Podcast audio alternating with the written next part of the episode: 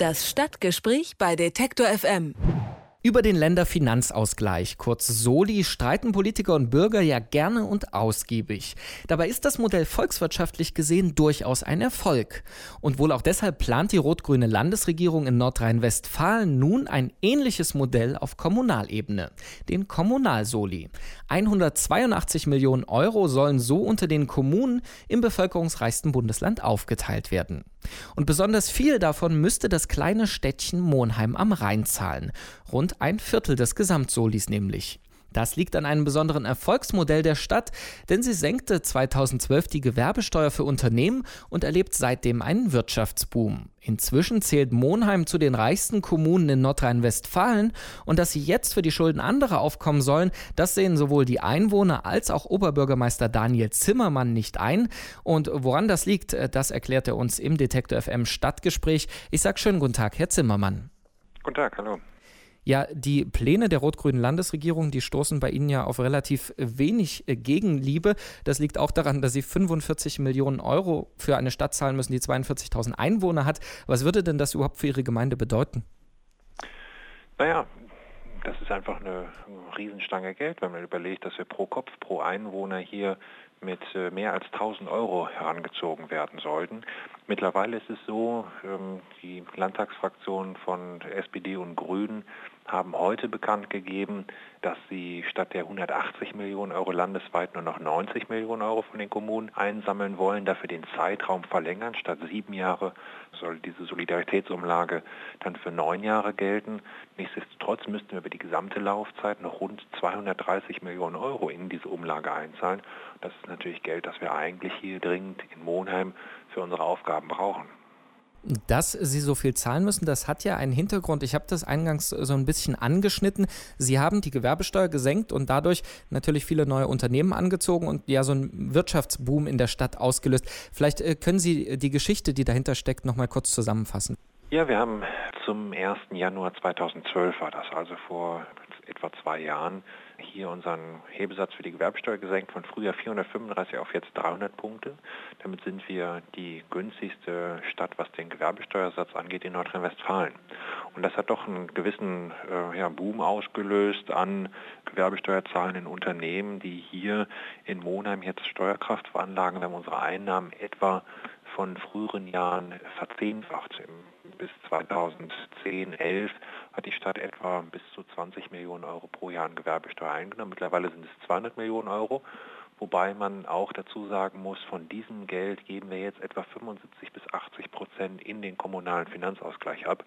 Also ein Großteil dieses Geldes bleibt nicht in Monheim, sondern den müssen wir in Umlagen abführen dieses Geld oder diese neuen Einnahmen, die sind ja nicht aus dem Nichts entstanden. Kritiker bemängeln äh, vor allem, dass sie äh, durch den gesenkten Hebesatz einfach Unternehmen aus dem Umland angezogen haben, dass das Geld also anderen Kommunen fehlt.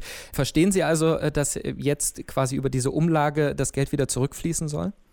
Nee, weil dieser Vorwurf falsch ist. Das können wir auch ganz klar in Zahlen belegen, wenn man sich die Steuerkraftentwicklung unserer direkten Nachbarkommunen ansieht. Also der Städte, die eigentlich am meisten, wenn diese Theorie denn stimmen würde, unter unserer Steuersenkung leiden müssten, dann sieht man, dass die in den letzten zwei Jahren etwa einen Steuerkraftzuwachs von 5% hatten und sich damit exakt im Durchschnitt auch aller nordrhein-westfälischer Kommunen bewegen. Monheim hat in der gleichen Zeit einen Steuerkraftzuwachs von 340 Prozent gehabt. Und man sieht, glaube ich, an diesen Zahlen sehr deutlich, dass wir unseren Nachbarn nichts weggenommen haben, sondern vielmehr dafür sorgen, dass überhaupt Steuerkraft wieder nach Nordrhein-Westfalen zurückfließt, die in den letzten Jahren schon längst verschwunden war. Unter den Flächenbundesländern ist es interessanterweise so, dass Nordrhein-Westfalen und auch Sachsen ähm, den Spitzenplatz einnehmen, was die Gewerbesteuersätze angeht. Viele andere Bundesländer wie äh, Schleswig-Holstein, Baden-Württemberg haben Steuersätze im Durchschnitt, die wesentlich unter denen in Nordrhein-Westfalen und auch in Sachsen liegen.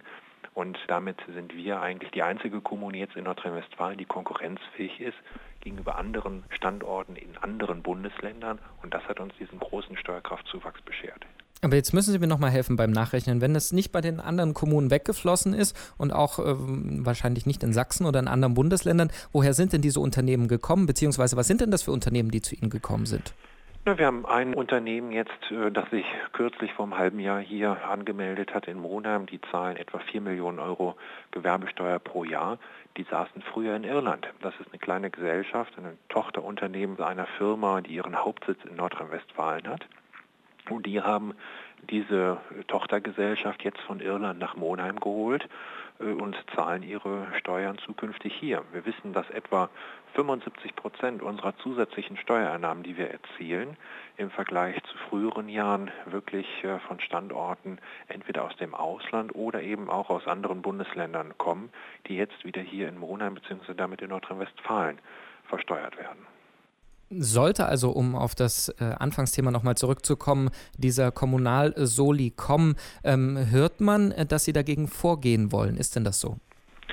Ja, also wenn es äh, so ist, dass wir über die Laufzeit in Summe 230 Millionen Euro in diesen Soli einzahlen sollen, dann können wir dieses Geld nicht an die Landesregierung überweisen, ohne das nochmal vom zuständigen Landesverfassungsgericht hier in NRW auch überprüfen zu lassen. Und äh, insofern werden wir in jedem Fall dagegen klagen. Wie ist denn aus Ihrer Position oder ist von Ihnen äh, gerade absehbar, wie äh, die Verhandlungen da ausgehen? Also sehen Sie, dass dieser Soli kommt?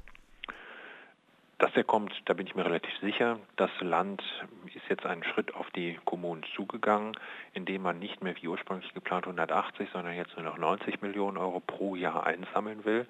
Äh, trotzdem ähm, wird das Land an dieser reduzierten Fassung festhalten und wir äh, rechnen uns da ganz gute Chancen aus, auch mit einer Klage Erfolg zu haben, weil es ein Novum ist so etwas hier in NRW einzuführen. Es gibt die Situation in Sachsen-Anhalt, wo die Landesregierung jetzt schon im dritten Anlauf versucht, eine ähnliche Umlagesystematik einzuführen, dort zweimal vor dem zuständigen Landesverfassungsgericht gescheitert ist. Und das gibt uns Hoffnung, dass wir uns in NRW hier mit unserer Rechtsauffassung auch durchsetzen können. Nordrhein-Westfalen will den kommunalen Finanzausgleich. Und sollten sich die Pläne der rot-grünen Landesregierung durchsetzen, dann müsste die kleine Stadt Monheim am Rhein über ein Viertel dieses Ausgleichs zahlen. Woran das liegt und was das für die Kleinstadt bedeuten würde, darüber sprachen wir mit Monheims Bürgermeister Daniel Zimmermann. Vielen Dank für das Gespräch, Herr Zimmermann.